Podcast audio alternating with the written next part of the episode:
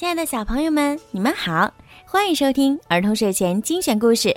我是每天给小朋友们讲睡前故事的小鱼姐姐。今天呀，小鱼姐姐又要给你们讲好听的故事了，猜一猜是什么？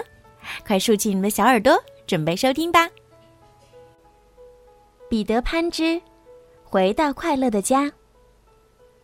温迪被风筝拖着昏昏沉沉的飞回来不久，彼得也回到了地下的家。孩子们欢呼雀跃，怎么都不肯按时睡觉。孩子们就持续几天几夜，轮流讲述自己的战斗经历。更重要的是，这次战斗直接导致孩子们与印第安人成为朋友。这是他们从未想过的重大战果。虎莲的恩人就是全部落的恩人，他们一起拜倒在彼得脚下，尊敬地称呼他为“伟大的白人父亲”。虎莲更是英姿飒爽地守卫着彼得他们地下的家，不允许任何敌人侵犯。一有风吹草动，就立刻出兵。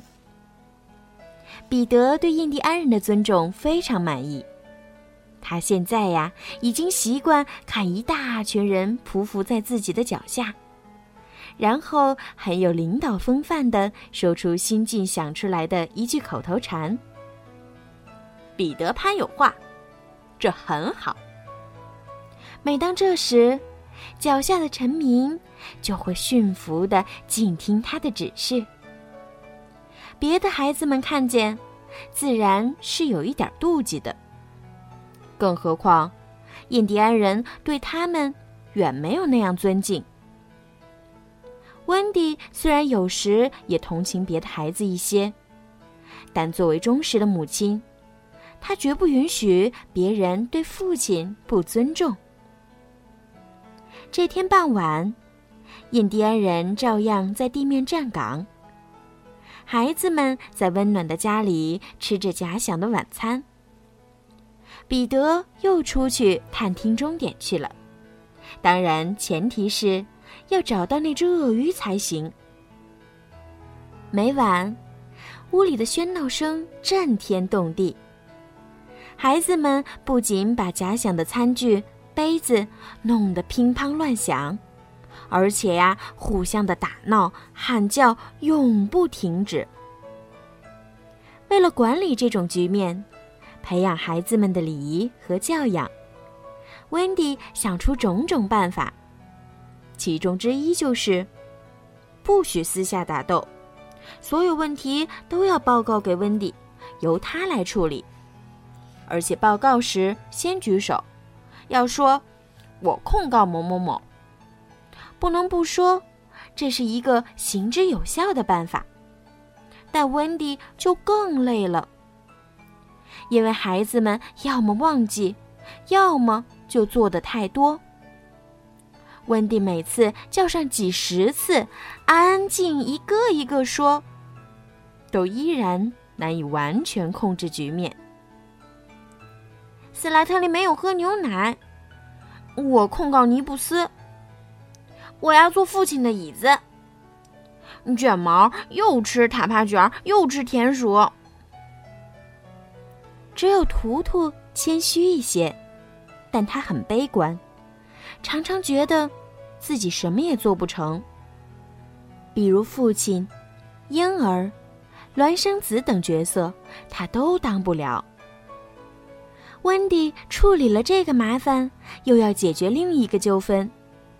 忙得喘不过气来，他忍不住要抱怨，当然是甜蜜的生气。其实呀，他心里是很喜欢这种家庭气氛的，一群大大小小的孩子围绕着妈妈叫嚷，真是温馨呐。很快，他听到了彼得回来的声音，孩子们欢天喜地地把父亲从树洞里拽下来。彼得每次都会带回来好吃的东西，这次是坚果。彼得进来的父亲姿态是麦克教的，他现在习惯于装成一把老骨头，而把温迪叫做老太婆。孩子们拥过来，叫着要跳舞。这时，父亲和母亲一定会商量一番，然后宽容的允许。孩子们穿上睡衣，开始还在胡乱的又唱又跳，接着就拿起枕头。从床上打到床下，他们做着自创的游戏，假装害怕自己的影子，时而惊叫，时而疯笑。这个世上啊，实在没有比他们更快乐的孩子了。温迪和彼得坐在一边，幸福地看着这幅场景。温迪一边补孩子们的袜子。一边与彼得聊着自己的甜蜜感觉，他们像真正的父母一样谈话。温迪甚至还担心彼得会不会因为自己老了而另外换一个母亲。看来，温迪是有些小小的忧虑，尤其是现在，彼得与虎莲接触较多，他很想知道他对自己的真实情感。孩子们玩累了，躺在床上还忍不住做些小小的打斗。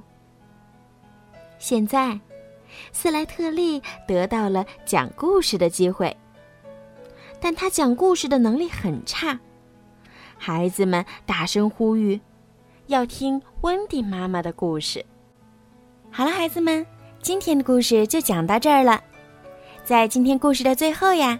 小鱼姐姐要祝每一个小朋友今天晚上都可以做一个好梦。如果你们想听到属于你们自己的专属故事，可以让爸爸妈妈加小鱼姐姐私人微信“猫小鱼”全拼九九来为你们点播。好了，孩子们，晚安。